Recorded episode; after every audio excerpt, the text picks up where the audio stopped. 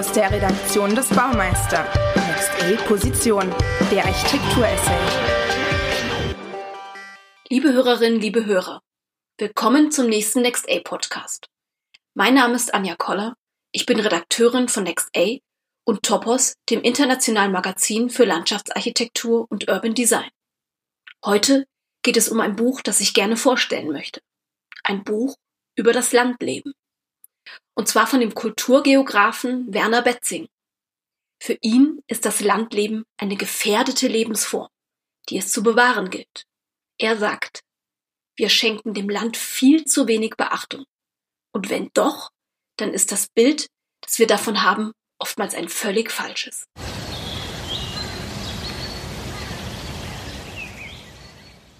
Was ist Landleben?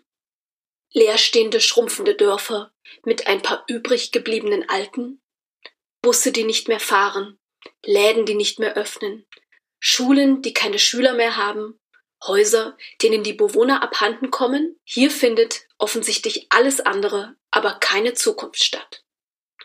Oder nehmen wir doch lieber das andere Bild, das Bild der Hochglanzmagazine. Landlust oder Landleben. Hier gibt es blühende Wiesen, traditionelle Architekturen, eingekochte Quitten vom Nachbarn, Bioläden und den Hofmetzger ums Eck. Vielleicht noch die Sonntagstracht und junge Familien, die dem hektischen Stadttreiben entfliehen und ihr Business jetzt bei schneller Internetverbindung mit Blick auf Feld und Weide aufziehen. Welches Bild ist denn nun das richtige? Der emeritierte Professor für Kulturgeographie und Alpenforscher Werner Betzing hat eine eindeutige Antwort. Keines.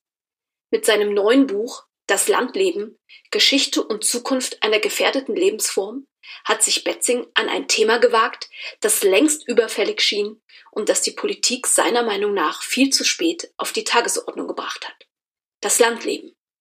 Bereits Anfang der 2000er sprach man in politischen Kreisen im Zusammenhang mit der demografischen Schrumpfung nur von alternativlosen Maßnahmen wie Entsiedelung, Schließung, Rückbau. Das hat laut Betzing zur Verbitterung der Landbewohner geführt, die bis heute anhält und sich auch in den Wahlerfolgen der AfD niederschlägt. Für Betzing ist das Land in einer Abwertungsspirale gefangen und das Landleben eine gefährdete Lebensform. Wäre es ein Tier, so würde es wohl dem Status des Berggorillas oder des Spitzmaulnashorns entsprechen. Somit ist es höchste Zeit, sich mit dem Land zu beschäftigen. Nicht nur im Hinblick auf die eigenen Probleme wie Abwanderung, Überalterung, geringe Wirtschaftsleistung, fehlende Versorgung und Mobilität sowie wenig lebenswerte Siedlungsstrukturen, sondern auch im Hinblick auf die Herausforderungen, die die Urbanisierung mit sich bringt und Städte als Lebensräume an ihre Grenzen stoßen lässt.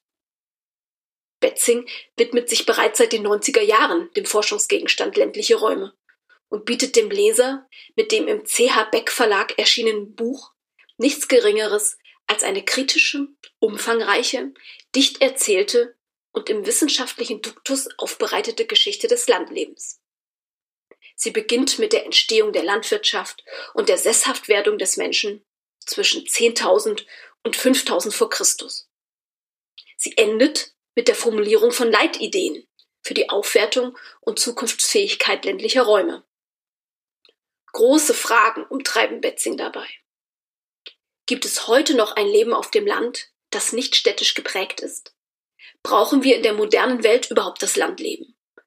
Oder ist es nur ein romantisches Relikt aus vergangenen Zeiten.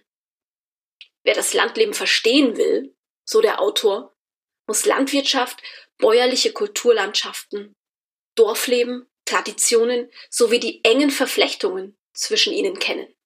Und man muss Stadt und Land als gleichwertig ansehen.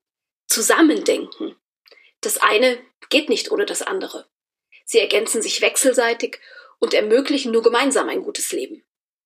Betzing unterscheidet, und das ist auch die Stärke des Buchs, zwischen unterschiedlichen ländlichen Räumen. Denn Land ist nicht gleich Land. Es gibt ländliche Räume in der Nähe von Agglomerationen, ländliche Räume mit positiver Wirtschaftsentwicklung und ländliche Räume mit Wirtschafts- und Strukturproblemen. Für all diese Räume braucht es unterschiedliche Ansätze. Inhaltlich liegt der Fokus eindeutig auf dem Landleben in Deutschland. Hier hätte man als interessierter Leser sicherlich einen Blick über Deutschlands Grenzen hinweg wertgeschätzt. Dennoch, Wetzings Buch ist äußerst lesenswert, eine kritische Analyse, wenn auch keine vollständige. Aber das kann und will das Buch auch nicht leisten. Dazu fehlt letztendlich auch die globale Perspektive. Das Buch ist als Appell zu verstehen, eine bedeutende Lebensform zu bewahren und einen realistischen und weniger verklärten und vorurteilsbeladenen Blick auf das Land zu entwickeln. Letztendlich geht es Betzing auch um die Erkenntnis, dass es ohne das Landleben auch kein Leben in der Stadt geben kann. Diese Rechnung ist am Ende doch ziemlich einfach.